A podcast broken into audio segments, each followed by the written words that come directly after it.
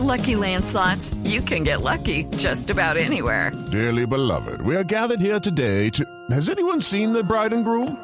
Sorry, sorry, we're here. We were getting lucky in the limo and we lost track of time. No, Lucky Land Casino, with cash prizes that add up quicker than a guest registry. In that case, I pronounce you lucky. Play for free at LuckyLandSlots.com. Daily bonuses are waiting. No purchase necessary. Void where prohibited by law. 18 plus. Terms and conditions apply. See website for details. Caminando, en bici, por carretera, en barco, en avión. El mundo tiene destinos llenos de magia, belleza e historias. Conozcamos lo maravilloso de cualquier destino en nuestra Travesía Blue. Un viaje a lo mejor del mundo. Presentan Maritza Mantilla y Juan Casolarte por Blue Radio y bluradio.com. La nueva alternativa.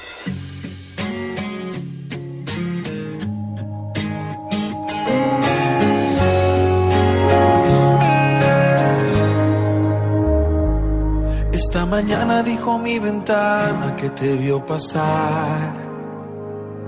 Siempre supiste que algo te faltaba y hoy vuelvo a soñar. Ya no me importa si una vez peleamos, si algún día te fuiste, si te vi llorar. Yo me juré que si un día regresabas no te iba a soltar. ¿Cómo olvidar que contigo aprendí? Cómo soñar mi vida junto a ti. Te llegar para quedarte aquí. Puedo jurar. Feliz sábado, viajeros. Eh, qué chévere tenerlos una vez más en nuestro programa. Recuerden, yo soy Juanca y esto es Travesía Blue, una hora que vamos a dedicar a eso que tanto nos apasiona, viajar, el turismo. Una maravilla, Mari. Tomamos fotos como un tiquete de regreso a momentos que de otra forma se habrían ido. Esta frase la encontré en travelista.com y justamente tiene mucho que ver con nuestro tema de hoy, Juanca. Venga, repítamela. Tomamos fotos como un tiquete de regreso a momentos que de otra forma se habrían ido. Ah, qué buena. ¿ah? Me gusta mucho porque a veces queremos inmortalizar momentos, paisajes, personas, lugares que definitivamente en algún momento pues ya no vamos a tener, no vamos a tener la oportunidad de estar parados al frente de, de eso. Y pues qué bonito poder guardar un recuerdo en una fotografía. Y está chévere como arrancó el programa Mario, así con esa frase profunda, con esta buena canción de Andrés Cepeda, ¿no? Oiga, sí, me gusta mucho Andrés Cepeda con Cali y el Dandy, sé que a usted le gusta mucho encantan. esa banda, Mm. y, y a mí me encanta Andrés Cepeda, y justamente se van a uno de los destinos más bonitos que tenemos cerca a Bogotá, en la sabana, que es Suezca. Sí, muy bien. Sé que a usted le encanta, encanta. ha hecho muchos programas allá, y justamente escogen el Valle de los Halcones, que es eh, como unas montañas de roca, eh, en donde la gente pues va a practicar escalada, pero esta vez lo muestran de otra forma. Sí. Eh, lo, lo toman como tipo 4 de la tarde, donde la luz está muy bonita y muestran unos paisajes que la gente a veces desconoce que tenemos tan cerca a la ciudad. Vea, lo que es tener un buen director de fotografía, justamente, creo que todo nos va a ir llevando hacia ese, hacia ese sentido, porque escogieron la hora perfecta y muchas veces es eso, es el manejo de la luz natural. Creo que encontraron el- la hora exacta para, como usted bien lo dice, Mari, tener un paisaje único. Sí, señor. Mire, Andrés Cepeda, que conoce muy bien la belleza de los municipios de Cundinamarca, dice que Suezca es uno de esos destinos hermosos de todo el departamento. Los paisajes y las actividades que se pueden realizar hacen de este municipio un destino ideal para vivir una historia de amor. Y si Andrés Cepeda y Cali el- y el Dandy los antoja de ir a Suezca, hombre, háganle. Háganle a todos nuestros oyentes porque es un muy buen lugar para hacer escalada, para hacer trekking, para hacer cuevas, espeleísmo, si se quiere. Bueno, la verdad, un poco de todo encontramos en Suezca. Así arrancamos hoy, Travesía Blue.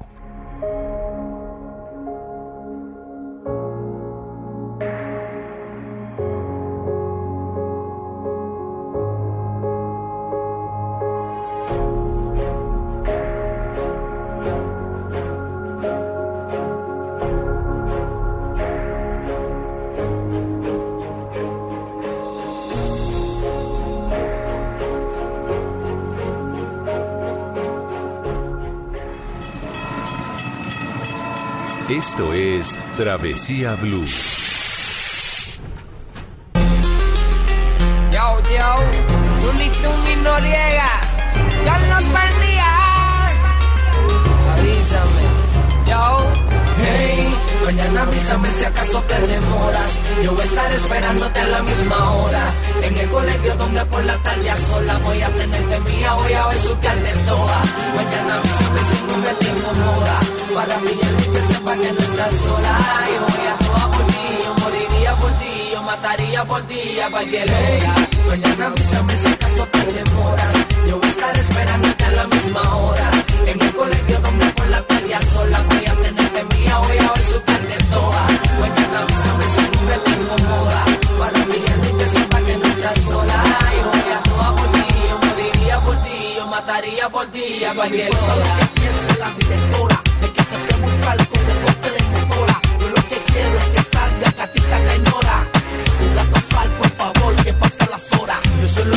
Mari, ¿usted dónde estudió?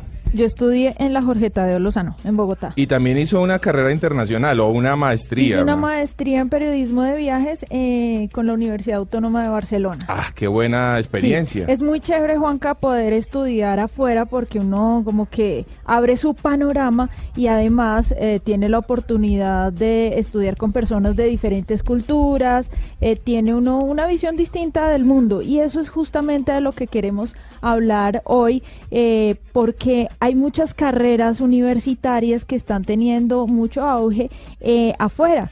Justamente, Juanca, hacíamos más o menos un análisis eh, de cuánto puede costar estudiar tres semestres de Oiga, una sí. carrera normal, Sí. teórica, eh, en nuestro país y más o menos eso puede estar en unos 25 a más millones de pesos. Duro. Solamente tres semestres. Oiga, y si la invitara entonces a estudiar a República Checa, Pues sería fantástico. Me gustaría saber qué carreras se pueden estudiar y sobre todo los costos para que nuestros oyentes sepan que hay una posibilidad de viajar, De viajar. y además de aprender. eso me parece buenísimo. Además que eso de República Checa a uno le suena tan lejos, tan extraño, pero podría ser Inalcanzable. inalcanzable, pero podría ser una experiencia extraordinaria. Nos encontramos en línea con Bárbara Cardona.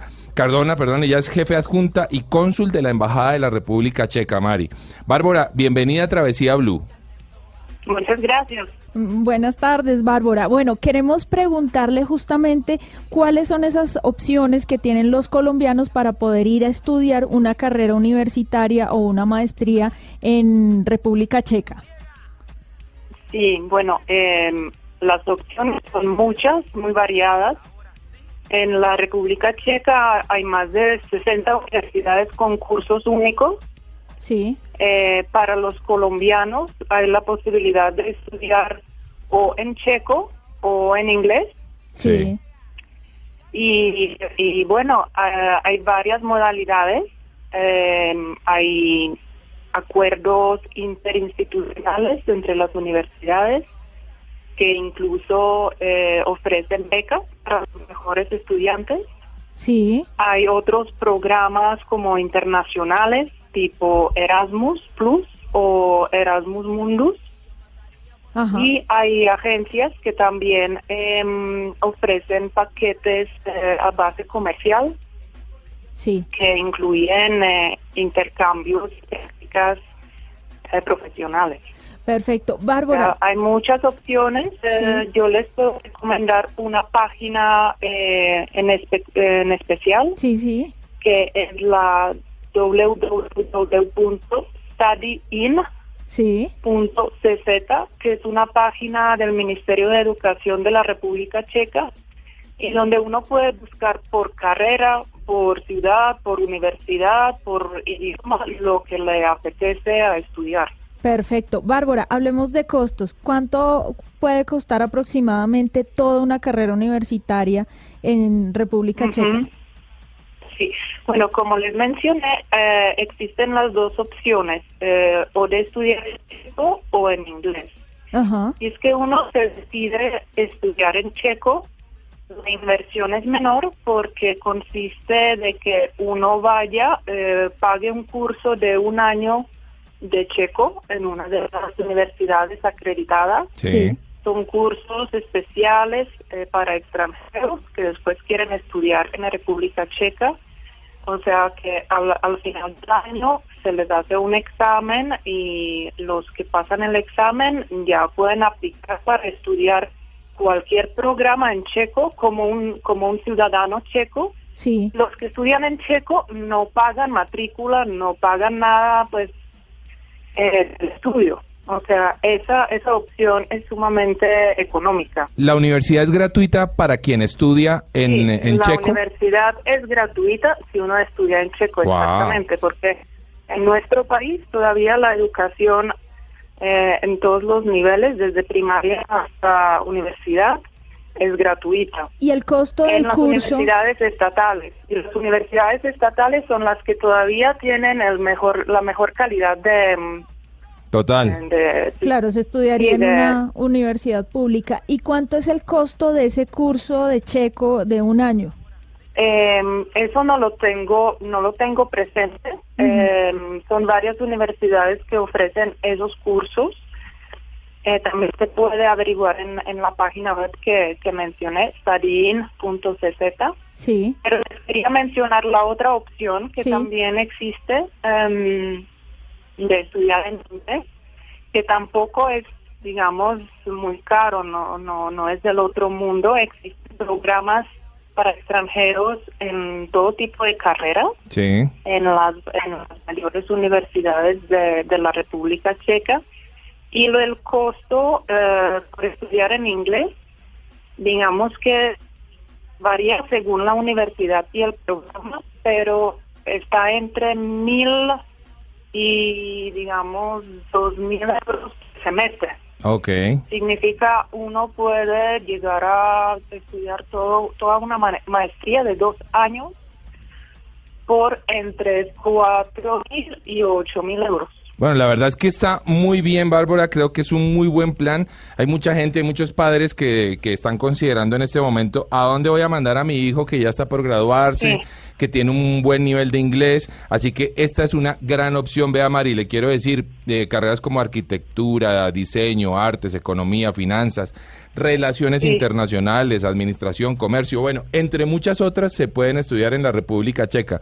Bárbara, muchísimas gracias Claro. por haber estado en Travesía Blue.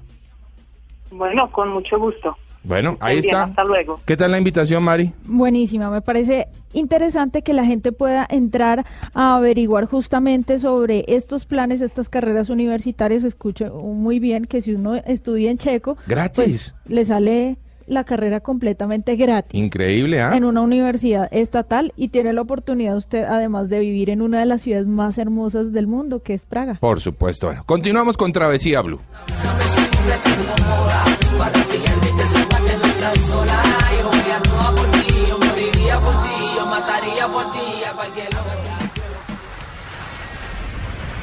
Estás escuchando Travesía Blue.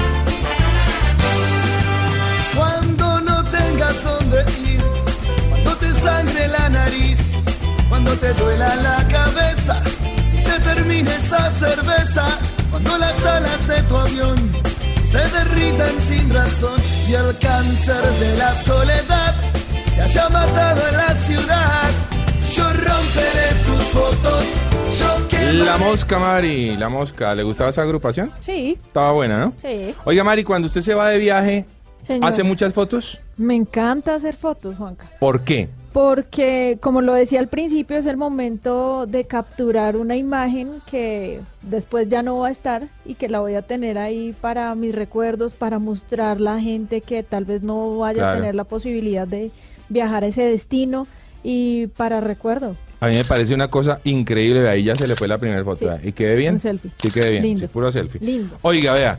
Tenemos en la mesa de trabajo a Esteban Toro Martínez. Él es fotógrafo, embajador de Sony Latinoamérica.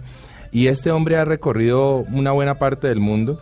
Eh, con su cámara haciendo unas fotografías, Mari, Divina. impresionantes. Me tiene encantada. Yo estoy aquí súper entretenida porque eso además tiene la fotografía, tiene la capacidad, cuando es una buena foto, de hacerlo viajar a uno, de soñar y de imaginarse qué hay detrás de esos personajes que aparecen en la foto. Esteban, bienvenido a Travesía Blue, ¿cómo va todo? Muchas gracias, muy bien, muy contento de estar aquí con ustedes. Oiga, Esteban, ¿usted de dónde es? Yo soy de Bogotá, Colombia. ¿Cuántos años tiene? 23 años. Usted es un pelado, No hermano. creerlo. Súper jovencito. Un pelado. Qué chévere. Con un talento increíble. sí, Esteban, ¿qué lo inspiró a ser fotógrafo? Eh, yo creo que dos cosas. Lo primero es que siempre veía a mamá con la cámara todo el tiempo tomando fotos en Ajá. las reuniones familiares, los viajes que hacíamos. Eh, y ya obviamente el empezar a viajar eh, con mi familia, empecé a viajar mucho desde muy joven, eh, me inspiró mucho a tener la cámara, a querer tener recuerdos. Siempre estaba como muy apegado a tener fotos, e imágenes de todo lo que pasaba a mi alrededor. Bueno, y que para la gente que nos está oyendo, ¿qué requiere una persona para convertirse en un fotógrafo de viajes? mucha, mucha paciencia y mucho amor por lo que se hace, definitivamente. La fotografía, eh, si se quiere hacer de una manera profesional, requiere muchísima planeación, requiere muchísima paciencia, requiere eh, saber organizarse, saber decir, decidir qué, qué lugares se va a fotografiar, por qué se va a fotografiar, a qué hora se va a hacer. Y eso implica toda una planeación que hace que no se convierta solamente en el viaje turístico de ir y conocer un lugar, sino ir y conocerlo con los ojos de un fotógrafo. Exactamente, ¿cómo es esa planeación? Usted estudia, se documenta del destino que va a ir a visitar y qué es lo que principalmente le interesa de esos lugares. Eh, a mí, bueno, yo como, como bien lo dices, lo que hago es hacer toda una investigación previa de los lugares que voy a visitar. Siempre me documento bastante, no solamente con saber qué existe en ese lugar, sino qué se ha hecho visualmente sobre ese sitio. Ujú. Entonces, que, sobre todo que han hecho fotógrafos locales sobre esos lugares, me parece que es bien importante. Y luego lo que hago es decidir que sea un sitio donde pueda tener dos cosas que, que para mí son vitales, que es el paisaje y la gente. Ah, muy bien. Eh, que es como contar un poco la cultura de ese lugar. Ahora, no es fácil, no es fácil, eh, Esteban, encontrar un paisajista, un buen paisajista y un buen retratista. ¿m? Eh, pero en usted lo encontramos. Sus fotos realmente, tanto en paisaje como en retrato de personas, son impresionantes, son divinas. ¿Cómo se logra eso? Eh, bueno, yo, yo creo que en, en un mundo donde hay 7 billones de personas, eh, mm, definitivamente el ser humano hace parte del paisaje. Claro. Entonces, para mí ver un rostro de una anciana en, no sé, en la India o en Vietnam que tiene esas expresiones es exactamente igual que ver un hermoso paisaje y poder fotografiarlo. Muy bien. Bueno, Esteban, usted mencionó ahora que usted busca justamente esos lugares y de qué se ha fotografiado, qué se ha hecho visualmente desde ahí. Y me llama la atención porque imagínense que hay un estudio que dice que el 35% de las personas Sí. toman las fotografías desde el mismo punto que fueron tomadas. eh, por ejemplo, si usted ve una foto de la Torre Eiffel Sí. en Instagram, la gente va a querer ir y pararse en ese En el mismo lugar. punto para hacer ¿Sabe otro punto de esos? Machu Picchu. Igual, Igualito. usted ve toda, la- y, y es que le tengo como el top 10 de los eh, lugares más fotografiados del mundo y el primero es la Torre Eiffel Sí. en París, en Francia. Dicen que en Instagram hay cerca de 4.654.699 y sumando, ¿no? Porque Claro, ahorita está claro. tomando Hay alguien unas en 100 este momento haciéndolo. más. Entonces, volviendo al tema, usted ve que, por ejemplo, ya tomaron una fotografía de un desierto. ¿Cómo hace usted para no repetir o para tomarlo desde un enfoque totalmente distinto? Te voy a contar una historia sobre una foto en India, una Ujú. foto que tomé, eh, la típica foto del Taj Mahal. ¿no? Entonces yo En quería... la parte posterior, en la parte de atrás del Taj Exacto. Mahal. Yo, yo quería una foto, yo dije, bueno, tengo que llevarme mi típica foto del Taj Mahal, la frontal, con Sí. los espejos, y, y hice la fila, madrugué y demás, y, y lo- y logré la foto. Como, ah, ya tengo mi foto de postal, digamos. Y me quedé unos días más con la intención de poder buscar una foto diferente. Y en esa búsqueda encontré una parte de la parte de atrás del Taj Mahal donde, donde pasa el río Yamuna. Sí. Y em, decidí tomar la única balsa que había. Y para poder tomar la única balsa que había, solamente hay una persona autorizada para hacerlo. Entonces me, me hablé con este personaje, estuve con él en la mañana, no funcionó muy bien la, la luz. Regresé en la tarde y en la tarde estaba lloviendo, estaba diluviando. Sí. Y este tipo me dice, yo no lo voy a subir a la balsa porque es muy peligroso, es, es una balsa muy pequeña, nos podemos caer y Claro. yo no quiero asumir ese riesgo. Yo estaba un poco frustrado, eh, pero seguía ahí insistiendo como con mucha paciencia en lograr esa foto, hasta que de pronto veo que en un momento se calmó la lluvia, se calmó el agua, se veía el reflejo y voy donde a la casa de este loco que estaba ahí cerquita y le golpeo y le digo, Ya. lléveme y le pago 50 dólares. Claro, para él fue como 50 dólares en India es, bastante Claro. dinero. Entonces fue como abrió los ojos y me dijo como, listo. Nos subimos, me dijo, pero solamente puede ir usted. En el momento en que nos estamos subiendo a la balsa, una chica de China llega corriendo, ella no entiende nada del contexto de lo que estaba pasando y dice, por favor, déjame ir contigo. Y yo la veo con ese, tenía un vestido precioso, ¿no? Un sari. Y yo, y yo la veo y digo, Claro. súbete inmediatamente. Nos subimos, se abre un poco, se abre un poco las nubes, sale el sol, No. en un atardecer, tomo esa foto, cinco es fotos de estas y luego empieza a llover otra vez en el Fue en la tormenta un instante perfecto. Estas fotos de las que habla Esteban se pueden ver justamente en su página, estevantoro.com. Así y es. la idea es que también las podamos subir al- a la cuenta de Twitter Por de arroba mari-travesía o en la cuenta de Twitter de arroba Blue Radio Co para que la gente pueda entender de qué es lo que les estamos hablando. Mire que aquí le tengo otro dato, que hay un destino que sigue la misma tendencia eh, de tomar fotografías o que la gente tome fotografías desde el mismo punto y uno de esos es el Cristo Redentor de Brasil. El 71% de imágenes corresponde a los mismos tres ángulos. Eso es muy, muy curioso. O sea, la gente se deja influenciar mucho de lo que ve en, en Instagram, en redes sociales o en revistas y quieren ir allá a hacer la misma fotografía. Yo tengo el gusto Sí. de decir que tengo un selfie en, en el Cristo Redentor de un ángulo totalmente ¿En distinto. serio? Sí, señor. Ahí lo, también se los voy a poner en, en, en Instagram para que lo puedan ver.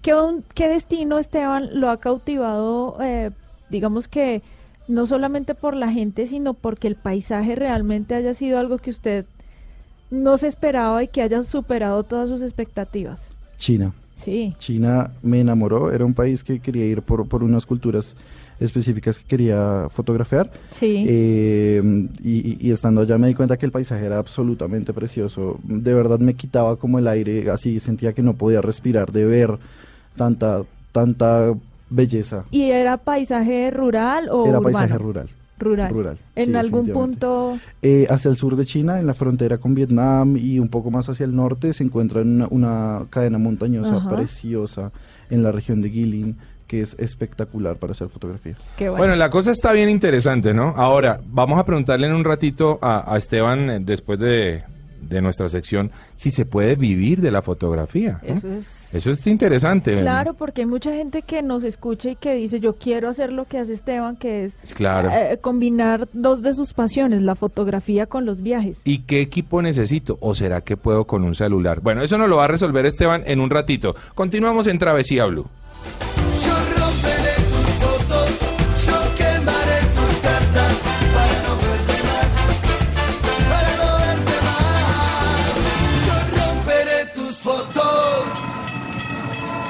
Esto es Travesía Blue. Acá empieza tu próximo viaje, el mejor de todos. Viajes Falabella.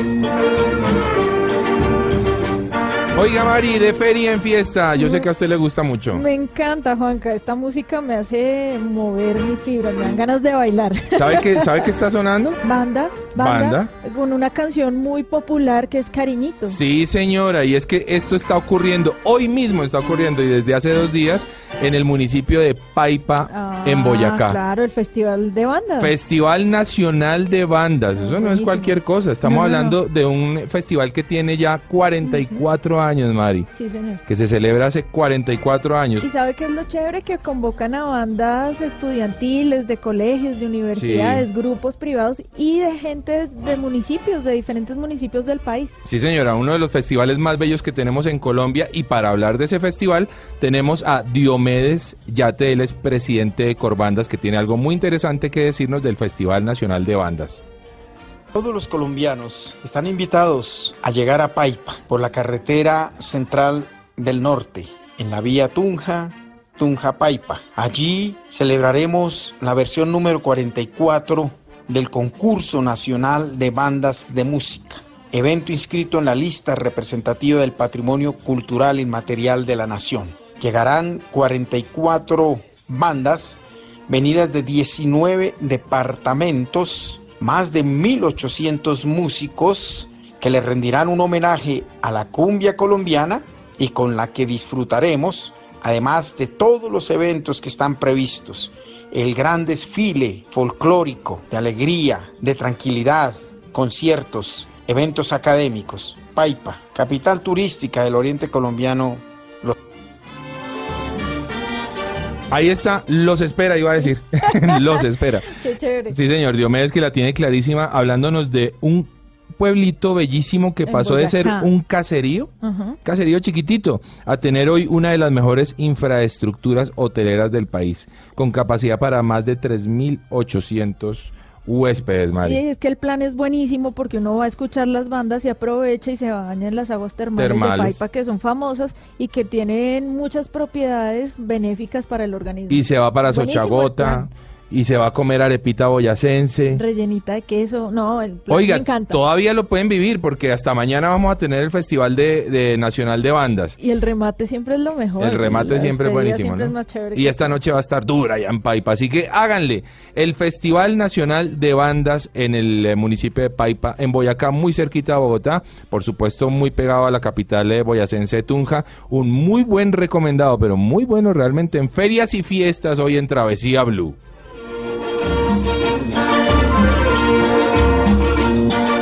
Vuélate ya de vacaciones, quedan pocos días, no los dejes pasar y decídete a viajar con Viajes Falabella a destinos soñados como Europa, Turquía, África, Cancún, San Andrés y muchos más, con tiquetes incluidos. No dejes pasar esta oportunidad, tienes hasta el 30 de septiembre para reservar. Es hora de vivir nuevas culturas, paisajes, sabores y experiencias inolvidables. Te esperamos en nuestros puntos de venta. Llámanos ya al 587-7775 o ingresa a viajesfalabella.com.co para más información.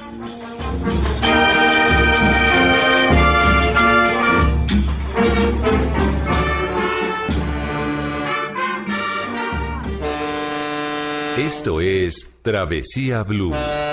Es momento de planear tu siguiente aventura. Enamórate del mundo junto a Viajes Falabella. Encuentra los mejores planes y disfruta increíbles ofertas. Visita ya nuestras oficinas. Llama al 587-7775 o ingresa a viajesfalabella.com.co para más información. Estás escuchando Travesía Blue.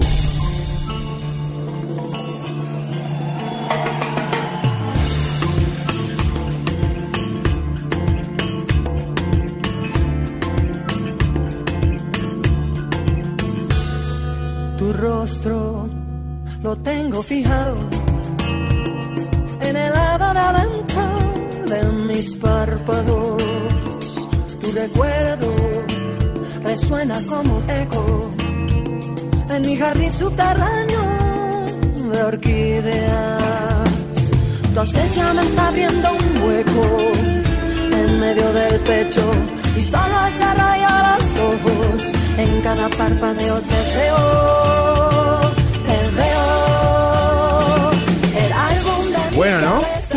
Sí, señor. Continuamos con nuestro tema central que es la fotografía de viajes y le tengo otro buen dato. ¿Sabe cuál es el segundo destino más fotografiado del mundo? ¿Cuál es? El Big Ben en Londres, en Ah, Reino Unido. ¿Es el segundo? Imagínese, Vea. 2.435.223 y subiendo. Y subiendo en este momento. Véalo, sí, señor. ahí está. De Ahí hay alguien. imágenes en Instagram. Oiga, qué chévere. Y ¿no? curioso, todas desde el mismo punto.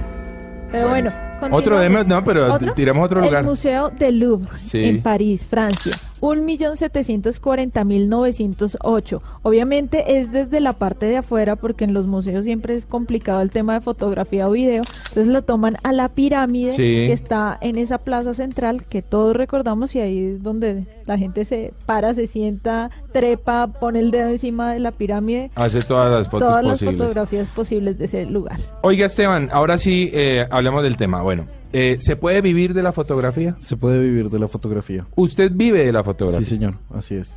Y vive bien, además. Y, vivo bien. Y sabroso viajando. Y viajando, que no me puedo quejar. Bueno, y para nuestros oyentes que no tienen de pronto o no han pensado en, en- en tener una Sony, una Nikon, una Canon, no, no lo sé. Y, y que generalmente viaja uno con el celular y que hoy por hoy los celulares, la competencia entre celulares eh, radica casi toda en el tema cámara ¿m? y hoy encontramos unos smartphones con unas cámaras brutales. ¿Se podría trabajar con esto? ¿Es suficiente o hay que dar el paso siguiente? Eh, todo depende también de la intención que uno tenga, como que- qué tan interesado estoy en meterme en la fotografía. Si, Sí. si simplemente quiero tener una foto bonita y ya está, puedo tener una cámara pequeña, compacta, que siempre va a ser mucho mejor y más versátil que una que un que teléfono que una cámara de teléfono celular. Claro. Eh, pero si me quiero involucrar más en la fotografía, sin duda tengo que meterme ya con cámaras pues de mucho más nivel, más resistencia, mayor calidad también.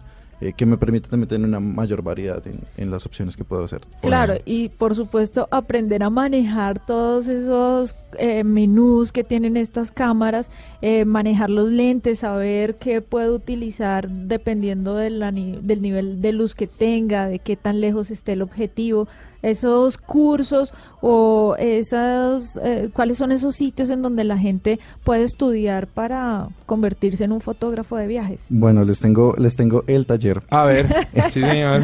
El, el próximo año, en marzo del 2019, me voy a llevar a 10 personas Wow. a la India, a hacer un recorrido por todo el norte de India. No, espere, corrija, a 8, porque ya aquí va, ya aquí estamos dos. Genial, Corrija. genial. A 8 Eso. vamos a ir, de, vamos a fotografiar el Oli Festival, que es el Ah, festival de colores. De los precioso. colores. Eh, vamos a ir hasta la frontera con Pakistán, entre, entre, entre un desierto que separa Pakistán de India. Vamos a ir a fotografiar una, una comunidad que está en desaparición, que son los Rabari. Wow. Eh, y de ahí me llevo un grupo muy pequeño de cinco personas Sí. a Nepal. Vamos a hacer un sobrevuelo en helicóptero para fotografiar el Everest. No, eso suena absolutamente. Vuelva a corregir, hombre, a 3. A tres, perdón, Sí, perdón. no, Y ya. Ricardo se va con nosotros. Sí, ya, ya. Entonces hay dos nada más. Oiga, está muy bueno. Pero aquí en Bogotá de pronto hay gente que dice, yo quiero tomar un curso de fotografía. Bogotá, o en Medellín, en Medellín, Cali, en cualquier en lugar. Quiero dar mis, mis primeros pinitos. En Colombia vamos a encontrar lugares para aprender a hacer fotografía. Claro, claro que sí. Acá, de hecho, en Colombia están de las mejores escuelas de, de Latinoamérica. ¿Ah, sí? Eh, una de ellas, por supuesto, es Zona 5. Ya. eh, que es una escuela en la que yo, en la que yo dicto clase. Sí. Por eso es de las mejores, ¿no? A propósito. Eh, y, y de verdad es muy es muy buena y, y hay muchas escuelas, mucha variedad. Hay- ahora se está formando como un gran campo alrededor de la fotografía acá en Colombia y hay mucho talento, lo cual es muy bueno, muy positivo para el país. Mire, yo creo que si hay algo lindo en la fotografía, en la buena fotografía, es poder contar historias a través de una imagen y no apoyarlas de ningún texto, sino que solo una imagen me todo. transmita eso que el fotógrafo quería captar en ese momento.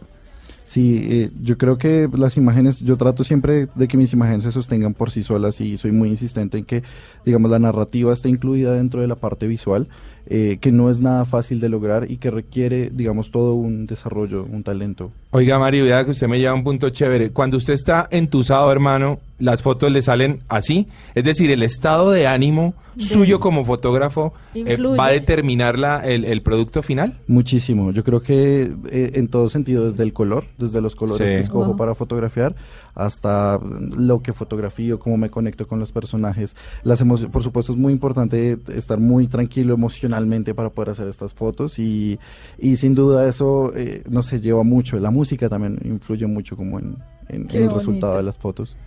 Vea qué chévere. Miren, continuamos con nuestro conteo. Ahora el cuarto lugar es para el Empire State Ah, en Nueva York, vea. en Estados Unidos. Sí, señora. Hay imágenes en Instagram, aproximadamente 1.570.167, 168. 169. Y subiendo. y subiendo. Otro el más. quinto lugar es para Burj Khalifa en Dubái, en Emiratos Árabes. El edificio más alto del mundo. Exacto, 1.446.682 fotografías. Volvemos a Europa, a la Catedral de Notre Dame en París, Francia, una catedral absolutamente hermosa, los rosetones son unas cosas que impresionan.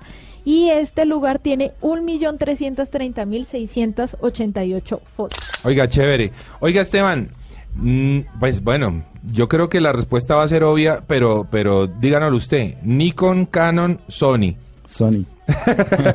Porque es embajador de Sony. Además, pero ¿por qué, qué, qué tiene de especial este tipo de cámaras que últimamente están revolucionando el mercado? Eh, Sony tiene algo muy particular y es que desde hace unos años empezó a modificar, a cambiar todo el sistema de juego con el que trabajábamos los fotógrafos, que eran unas cámaras DSLR, era Sí, su nombre, claro. cámaras de espejo, un poco más grandes. Sony las redujo cambiando el sistema en que se eh, capturan las fotografías y eso implicó que las cámaras al momento de tomar fotos tengan mucha más tecnología que por supuesto facilitan eh, la captura fotográfica. Entonces, yo ya puedo saber cómo va a resultar una foto desde que estoy mirando por, por, el, por el visor Claro. antes de disparar mi imagen. Cosa que chévere. antes con una con otra cámara no podía. Bueno, Además la- del peso, ¿no? Esteban, la tecnología también aquí interviene en otro punto y es en, el, en, en la edición de las fotografías. ¿Está usted de acuerdo en meterle filtros, en cosas que de pronto alteren un poco la fotografía real y que cuando uno vaya diga, ah, no, la playa no es tan rosada como se veía en la foto, que fue lo que me pasó justamente en Pink Beach, Sí. en, en Bahamas.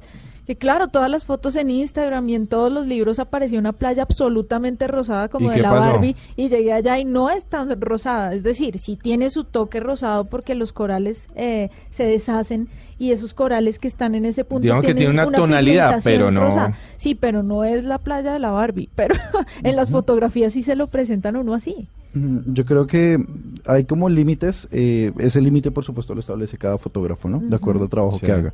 En lo particular en mi trabajo yo trato de ser muy limpio con, con lo, solamente hago un revelado eh, y me preocupo más porque la luz, la foto funcione desde la cámara, que la foto cuando yo la vea eh, en la cámara sienta como esta es la foto y que simplemente haga algunos ajustes de color, como algo muy sencillo, de pronto un poco de saturación, un poco de contraste y ya está. Eh, obviamente uno encuentra, y más hoy en día en redes sociales, encuentra ti- tipos de imágenes que ilusionan a la gente. Yo, he, visto, Claro. yo he visto lugares en los que he estado, como un lugar en China, eh, que son unas rocas altísimas, y de pronto vi una foto donde salían unas cataratas enormes, y yo decía, esto no, no existe ni ha existido allá jamás, ¿no? Eh, Y de Claro. pronto alguien se emociona viendo esa imagen, y no es Claro, cierto. sí, de alguna forma. Hay un tema de una- responsabilidad, entonces. Yo creo que hay que revisar imagen. fuentes también, ¿no? Como hay, hay páginas en Instagram que se dedican Sí. a, a hacer montajes de cosas. no Ay, sé. oiga, y acaba de tocar un, un punto que me lo trajo a, a memoria y es que hay lugares o hay un fotógrafo que se me va siempre el nombre que está muy pendiente de la gente en Instagram de dónde toman sus fotografías porque a veces la gente, turistas que viajan sin, sin documentarse, sin saber sobre el destino, van y toman unas fotografías sobre algún monumento que representa algo muy importante para un pueblo, como pasó en Berlín, donde un- la gente se iba a tomar unas fotografías en unas tumbas Sí. eh, en memoria al holocausto. Entonces la gente iba a hacer maromas allá, se Ah, trepaba sin tener ningún conocimiento de lo que estaba pasando ahí. Este fotógrafo los agarra y, y los confronta con lo que pasó en la vida real en ese sitio Claro. y la burla que ellos están Los haciendo. destruye, mejor Los dicho. destruye. Pues yo creo que también hay una responsabilidad como, como, como viajero, ¿no? Eh, Sí. Yo he visto, sí, mucha gente que por hacerse la graciosa de pronto Sí. pues, eh, tiene comportamientos que no son adecuados y hay que respetar los lugares porque implican toda una, un- una cultura, una tradición eh, y yo creo que todo comienza también por, por apreciar el lugar al que se va a viajar. Ahorita hablábamos de las selfies y de cuántas fotos se han tomado en la Torre Eiffel. Sí. Eh, yo he visto mucha gente que llega a un lugar muy famoso, hablemos Machu Picchu, eh, llega, se para, ni siquiera mira Machu Picchu, saca su celular, se toma una selfie y se va. Y se regresa. Ni siquiera lo miran. Y llega diciendo estuve en Machu Picchu. Paja, no, no hizo nada. Y escribe se tomó una una- sí, selfie. no. Estuvo más no conoció, no se integró. Exactamente. Oiga, Mari, un lugar más de su top ranking antes de que... Es que me está dando hambrecita. Mire, le tengo el séptimo lugar, que es la Basílica de San Pedro, Sí. en el Vaticano, en Italia. Un millón ciento treinta y un mil setecientos cinco fotos. Este me sorprende. A ver. Déjeme contarle uno más, el octavo, Times Sí. Square. Ah, claro. Para Nueva mí, York. Yo creía que era el más y no, mire que está Octavo en el octavo lugar. lugar. Nueva York, Estados Unidos, un millón cien mil trescientos cuarenta y cuatro de las cuales yo aporté por ahí una porque me encanta ese sitio. Bueno, me- pero es que pero, amo Nueva York. pero es que los otros siete lugares que ha mencionado están bien jalados, así Sí, que bueno. el último, Mari, el último. El noveno, El la Sagrada lugar. Familia en Barcelona, España, 936.216 fotos. Bueno, y dejemos el último puesto para el- nuestro cierre de programa. Continuamos en Travesía Blue. Señora, cómo no, sí señora, cómo no, sí señora, cómo no. En Travesía Blue, el mundo a la carta. Lately, I've been, I've been losing sleep, dreaming about the things that we could be. But baby, I've been, I've been praying hard. Said no more counting dollars, we'll be counting stars. Yeah, we'll stars.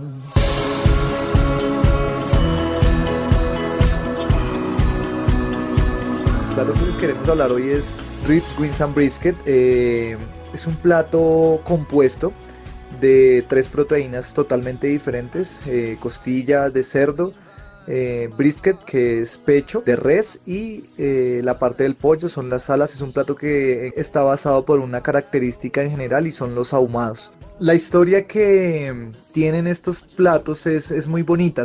Siempre hablan de sentirse como en familia.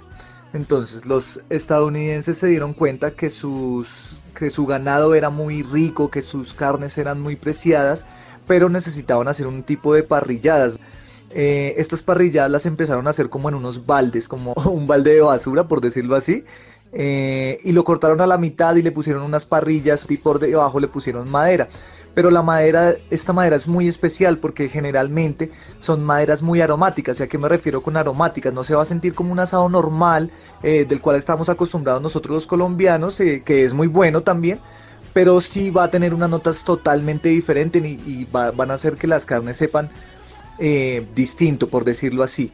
Por medio de estos baldes se dieron cuenta que si los cerraban podían mantener más el humo y controlar la temperatura. Al controlar la temperatura de estos ingredientes, de, estos, de esta materia prima, digámoslo así, sumada al humo y a las especias y a los sabores de la barbecue, encontraron que las carnes quedaban totalmente blandas, entonces empiezan a descubrir que el cerdo también se presta muy bien para estas preparaciones, que no necesita tantas horas como lo necesita la carne de res, pero que sí eh, encuentran una materia prima diferente cada vez que abrían estas, estos, estas tinas, por decirlo.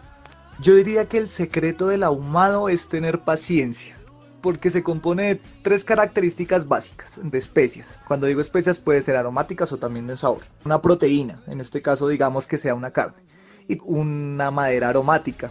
En la región andina eh, se da muy bien el acacio y el cerezo. Entonces el secreto de, de- de estas barbacoas es tener eh, un horno ahumador totalmente sellado donde no se vaya a escapar nada de ese humo y que la temperatura y las horas de cocción nos generen ese sabor tan especial que tiene el barbecue. Eh, este plato, como, como es tan típico, generalmente se debe acompañar de una ensalada coleslaw y zanahoria. Eh, además de eso, también la puedes acompañar de un mac and cheese. A ellos les encanta el mac and cheese porque es muy bueno. Es pasta eh, como en una cremita de cebolla con queso provolone o con queso mozzarella. Y sí o sí acompañarlo de miga de pan porque vas a ver buenísimo. Los esperamos. Qué delicia de Dio plato. hambre. Sí, me, me encanta esta sección porque es una forma de viajar a través del mundo, a través de los sabores Sí, de los diferentes lugares y nos presentaron este plato espectacular ahumado de tres carnes que es muy típico de los platos del sur de Estados Unidos. Nos lo contó Alejandro Malagón, chef de los restaurantes americanos, que como le digo tiene la temática de platos del sur de los Estados Unidos. Oiga, me gustó. Está chévere. Delicioso. O sea, además que se ve así tal cual como él lo, descri- lo describió, muy americano. Ese barbecue con, de esa forma que él lo dijo, como en esos barriles, con madera aromatizada, Aromatizada. además. Que le impregna un sabor Chévere, interesante. Ese es el, el- el truco, el ahumado. Para quien se antoja de pronto que tiene su finca en algún lugar en Colombia, puede ser una idea interesante hacer este tipo de barbecue. Y yo creo que aquí en Colombia también se debe conseguir algo similar a eso, ¿no? Supongo que sí. Una muy buena recomendación, Mari. Medio hambre. Definitivamente medio hambre. Seguimos en Travesía Blue.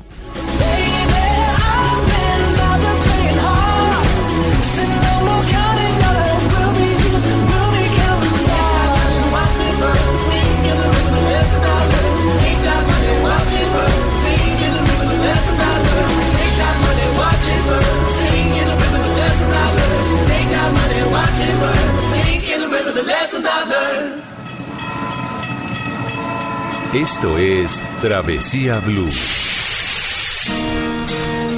Look at this photograph. Every time I do, it makes me laugh. How did our eyes get so red? And what the hell is on Joey said? This is where I grew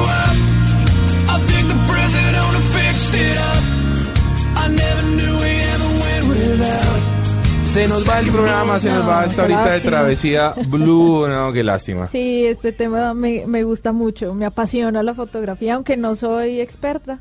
Pero, Pero- ahí en mi Instagram encuentran fotos bonitas. Y usted tiene, destinos. debo decir, un Instagram muy bonito, con un feed bien chévere. Recordemos su Instagram, Mari. Arroba Mari-travesía. Eh, a propósito, Esteban, ¿cuál es su Instagram? Esteban Toro M. Lleno de fotografías por todo el mundo. Por todo lado. Qué lindo. Y, y además subo muchas historias del detrás de cámaras, de cómo hago las fotos. Ah. eh, cuento como un poco de la experiencia de viaje, no solo como del viaje, sino como fotógrafo. ¿no? Oiga, ¿usted viaja solo? Yo viajo la mayoría del tiempo, viajo solo. Y es bueno, es mejor cuando va a fotografiar viajar solo o acompañado. Totalmente solo. Es, tienes la libertad completa de poder ir donde quieras, repetir lugares, levantarte a la hora que quieras, dormir, bueno, en fin, lo que quieras, ¿no? Un sitio en Colombia, Esteban, que lo haya cautivado. Eh, a mí me gustó muchísimo La Guajira. La Ah, Guajira claro. es maravillosa para hacer fotografía. Sí, Qué tiene, lindo. tiene una luz muy bonita al atardecer también. Bueno, me voy con el último lugar. A ver, con ¿cuál el es? décimo Sí, señora, lugar. ¿cuál es? en Roma, Italia, y es el Coliseo Romano Ah, con supuesto. 860.248 fotografías. Oiga, pero alguno de Colombia no pegó ahí, ¿no? No, sabe que no. Oiga, y hubiera Pero sido pues chévere. tenemos muchos. Eh, yo creo que Chiribiquete va a ser uno de esos destinos Sí. que, Yo- que yo va a ser que- muy fotografiado. Fotografía aérea, Sí, además. Sí. Pero qué cosas tan Y espectaculares. Ricardo me dice en el máster algo, que la Torre de Pisa no estuvo en ese listado. ¿no? No. Creo que es una de las de más. las más. Y no, sí, y me sorprendió porque también pensaba que iba a estar el Cristo. El Cristo y de no, Brasil. estos son, este es el top 10 Vea. de esos destinos más fotografiados según Sony Mobile. Bueno, conclusiones al tema entonces, Esteban. Em, ¿Por qué hacer fotografía en nuestros viajes? Eh, para tener una excusa para poder viajar. Ah. Conocer a profundidad los, las historias. Qué chévere, Esteban. Oiga, cuando usted se va de viaje, Esteban, ¿cuál es su canción viajera? Eh, hay, hay muchas canciones, eh, me gusta mucho escuchar YouTube, me gusta mucho escuchar, ah, por ejemplo, Pink Floyd, que es mi banda favorita. Ajá, vea, ahí lo tenemos. Ah, qué bien. Eh, vayámonos un poquitico con Pink Floyd. We don't need no education.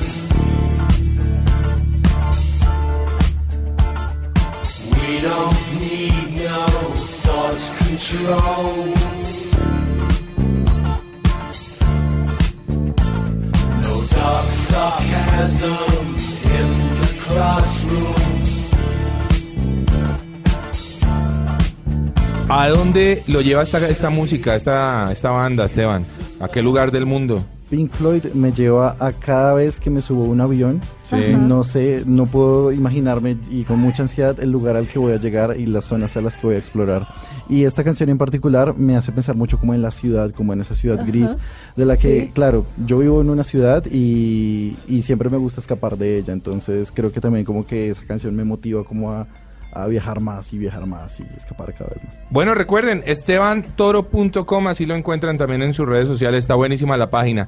Lindo. Mari, chévere el tema, ¿no? Feliz, sí, me voy muy contenta. Eh, hay muchos fotógrafos que obviamente están haciendo esta carrera tan bonita de mostrar nuestro país a través de hermosas fotografías que sin texto cuentan muchas historias. Muchas gracias, Esteban, por haber estado en Travesía Blue. Muchas gracias a ustedes por la invitación. Y a todos nuestros oyentes, eh, recordarles que la vida es un viaje maravilloso. Ustedes continúen con nuestra programación habitual en Blue Radio.